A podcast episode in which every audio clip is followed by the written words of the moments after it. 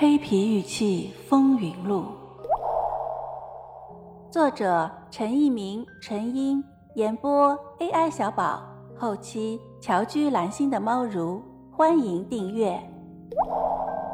第三十章：黑皮玉器年谱，第一回。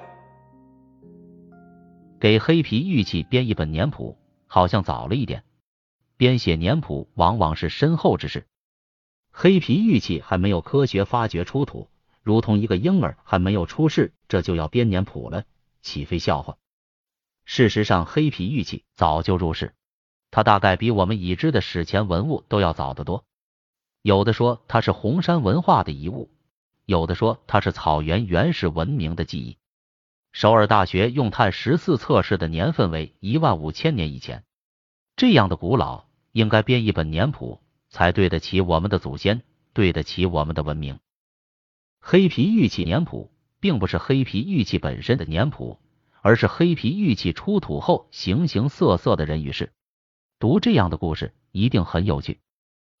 上个世纪的八十年代，在北京和上海尚未形成气候的收藏市场上。悄悄的出现了一些或大或小的黑色石雕，它们有的一手可以放几个，有的却是二十多公分，黑不溜秋的皮壳，或呈光亮，或现麻点状，但一般表面都会发现点状或片状的晶体。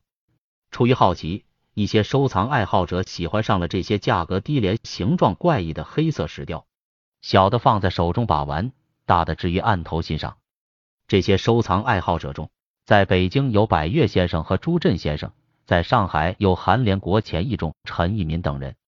这些日后在黑皮玉器收藏中有一定影响的爱好者，此时还各不相识，各玩各的。只是相同的爱好和审美情趣，使他们对前所未见的黑皮石雕产生了浓厚的兴趣，陆续成为国内黑皮玉雕的第一批收藏者。上个世纪的八十年代，中国已经开放。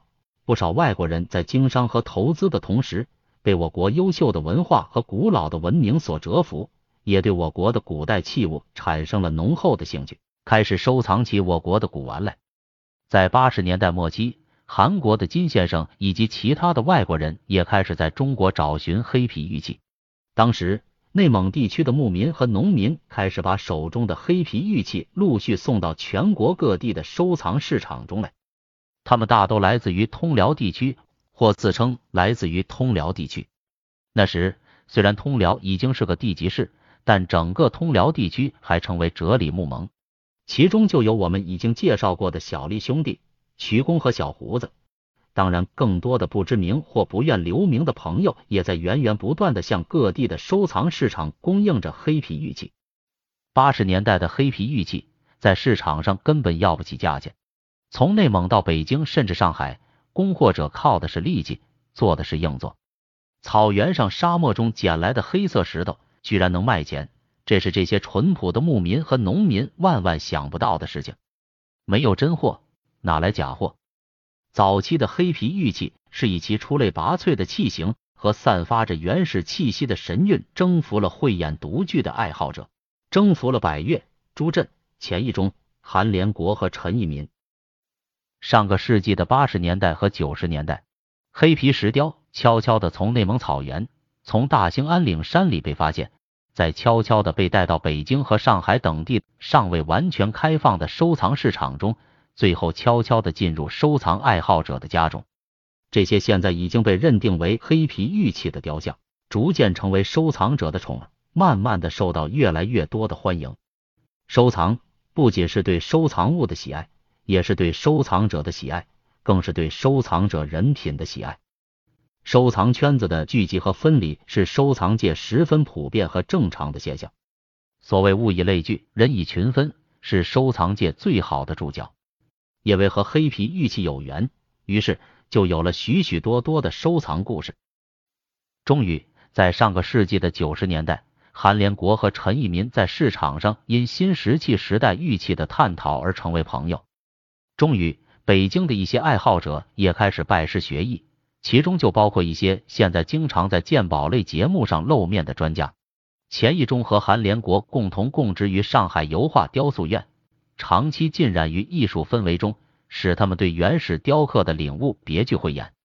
百越先生和朱振先生在京城默默的收藏着黑皮玉器，而韩国的金先生也开始了他在中国各地的寻觅。一开始，这些收藏者都是把黑皮玉器作为红山玉器收藏的。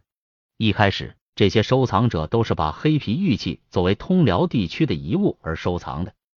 因此，在我们编这本黑皮玉器的年谱时，不得不把红山玉器的收藏故事说一说。慢慢的，喜欢黑皮玉器的收藏者渐渐的多起来，有北京的朋友、上海的朋友、辽宁的、内蒙的朋友，甚至新疆和云南都有黑皮玉器的收藏爱好者。张一平、姚正、孙钦世、英伟达、张帆等都加入到黑皮玉器的收藏行列中，队伍渐渐的扩大，联系却依然凌乱。这些黑皮玉器的收藏者对黑皮玉器的宠爱仅仅是宠爱而已。时间一长，百越先生在思索着这些原始古物的来龙去脉。前一中、韩连国和陈一民、陈英也在思索着这些黑皮雕塑的前因后果。他们的思索是中国学人最早对黑皮玉器的理性思考。他们的研究后来就成为黑皮玉器最早的学术成果。听友你好。本节就到这里了，喜欢请订阅哦，下节更精彩。